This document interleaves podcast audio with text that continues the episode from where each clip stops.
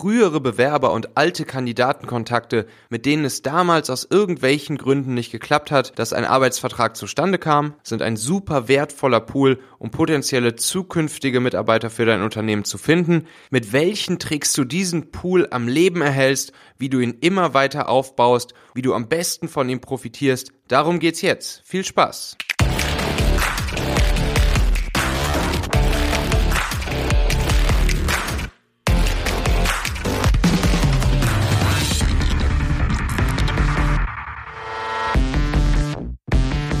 Herzlich willkommen bei Folge 22 des Talente Podcasts.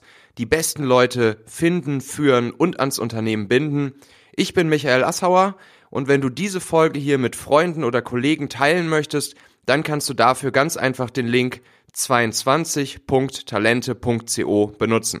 Ja, aus den verschiedensten Gründen kann es damals mit einem Kandidaten oder einem Bewerber und euch nichts geworden sein. Das war damals vielleicht für dein Unternehmen oder für den Bewerber sehr schade, stellt heutzutage aber ein absolutes Potenzial für dich dar. Wenn es damals nicht zu einem Arbeitsvertrag kam, kann das ja die allerunterschiedlichsten Gründe haben.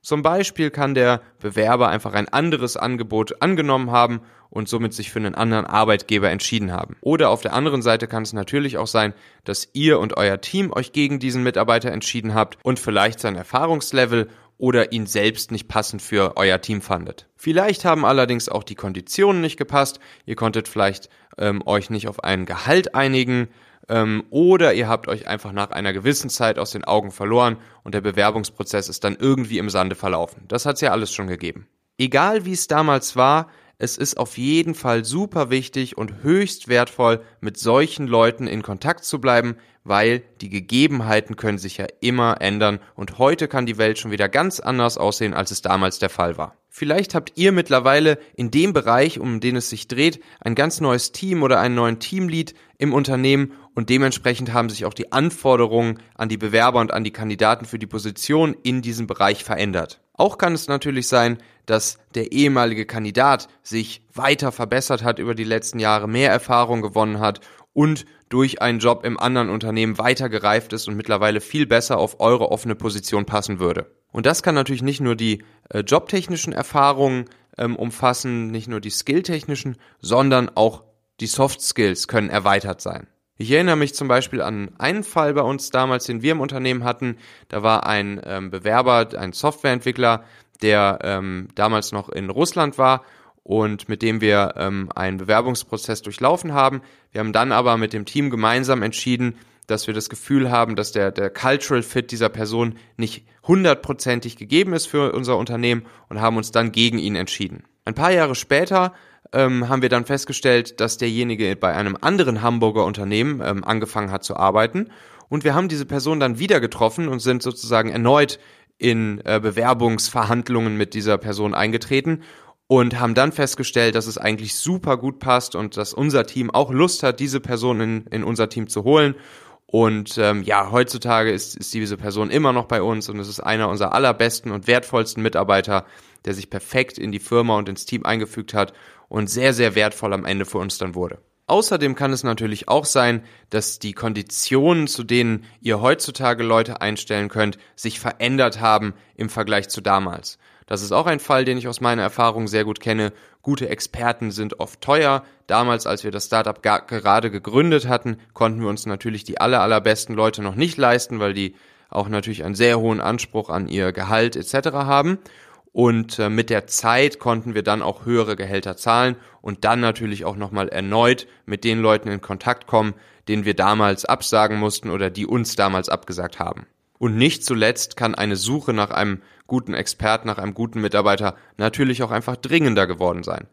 Während man vielleicht damals noch gesagt hat, ja, es wäre nice to have, solch eine Person bei uns zu haben, aber wir, wir können auch irgendwie ohne eine solche Person bei uns im Team leben, kann sich das natürlich verändert haben und heutzutage kann es umso dringender sein, diese Stelle unbedingt zu besetzen, was dann natürlich auch die Zahlungsbereitschaft auf unserer Seite erhöht.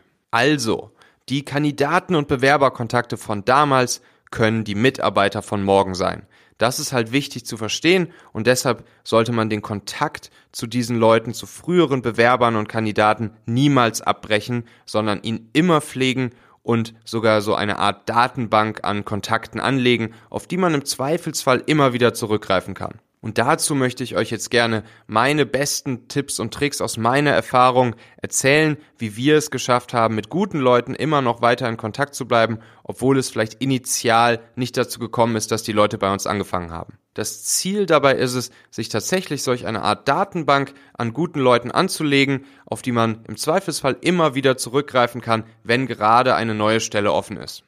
Generell ist dabei natürlich wichtig, einen regelmäßigen Austausch zu haben, regelmäßig mit diesen Leuten zu kommunizieren und auch irgendwie regelmäßig mit ihnen Kontakt zu haben. Am besten funktioniert das natürlich persönlich. Ja, ich weiß, als Gründer, Inhaber, Manager, Teamlead hat man nicht viel Zeit, aber ich garantiere euch, es lohnt sich. Es lohnt sich tatsächlich, sich ab und zu einfach mit solchen Leuten, mit alten Bewerbern, alten Kontakten auf einen Kaffee oder ein Mittagessen zu treffen und sich überhaupt erstmal darüber auszutauschen, was es im Unternehmen Neues gibt und was es bei dem Kandidaten Neues gibt. Das war tatsächlich damals äh, in meinem Startup sowie auch heute immer noch einer meiner regelmäßigsten Jobs, mich mit alten Kontakten, alten Bewerbern, Leuten äh, aus der Szene zu treffen, mit ihnen äh, Mittagessen zu gehen, mit ihnen mal einen Kaffee trinken zu gehen oder sie auch einfach mal nur so zu fragen, was gerade bei ihnen los ist, ihnen vielleicht mal eine kurze WhatsApp-Message zu schreiben und so zu zeigen, hey, ich interessiere mich weiter für dich ähm, sag mir Bescheid, wenn es bei dir was Neues gibt und natürlich die Leute auch up-to-date zu halten, was es bei mir im Unternehmen gerade alles an neuesten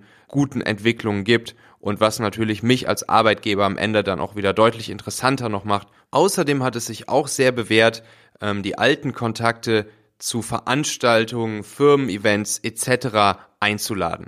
Also bei uns war es zum Beispiel so, wir haben jedes Jahr einmal eine große Party geschmissen mit unserer Firma, äh, wo wir alle Leute aus der Szene eingeladen haben. Und da war es natürlich auch klar, dass wir all unsere alten Bewerberkontakte, alle Experten und Fachleute aus der gesamten Szene, die potenziell mal irgendwann für uns als Mitarbeiter interessant werden könnten, eingeladen haben.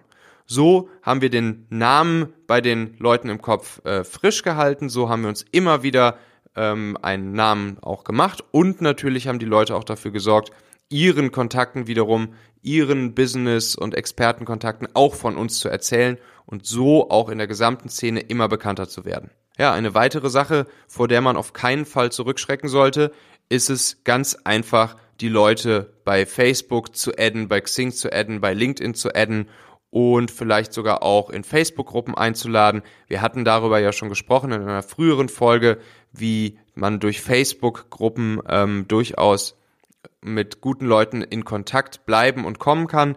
Äh, dabei hat man insgesamt nichts zu verlieren. Das heißt, selbst wenn ich die Leute mit meinem privaten Profil bei Facebook adde, dann ist das für die allermeisten auch okay und ebenfalls für die eine wertvolle Verbindung zu mir.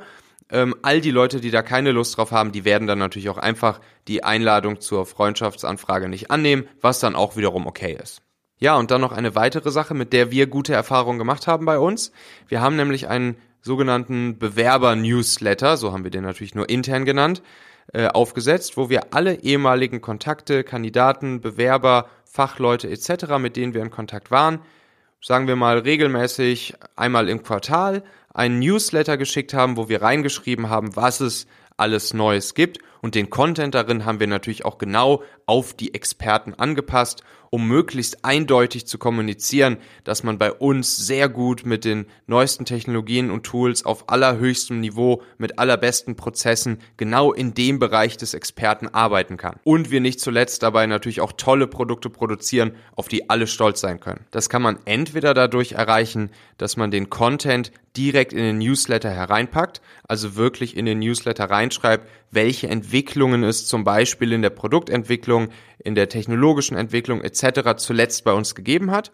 Oder man kann aus dem Newsletter heraus auch auf den Expertenblog oder Videokanal verlinken. Darüber haben wir ja in Folge Nummer 12 schon mal gesprochen, wie es sich positiv auswirkt, wenn ich solch etwas habe, beispielsweise einen Medium-Blog oder bei mir auf der Webseite einen eigenen Expertentechnologie-Blog ähm, führe oder auch in externen Medien Gastbeiträge gebe, um alle Experten zu erreichen und in der Szene eine gewisse PR zu machen für die Qualität und die Arbeitsweise bei mir im Unternehmen. Ja, sage mir, was ich noch besser machen kann, schreib mir Fragen, Anregungen, Kritik an michael.talente.co, abonniere meinen Podcast und dann bis zum nächsten Mal. Ciao.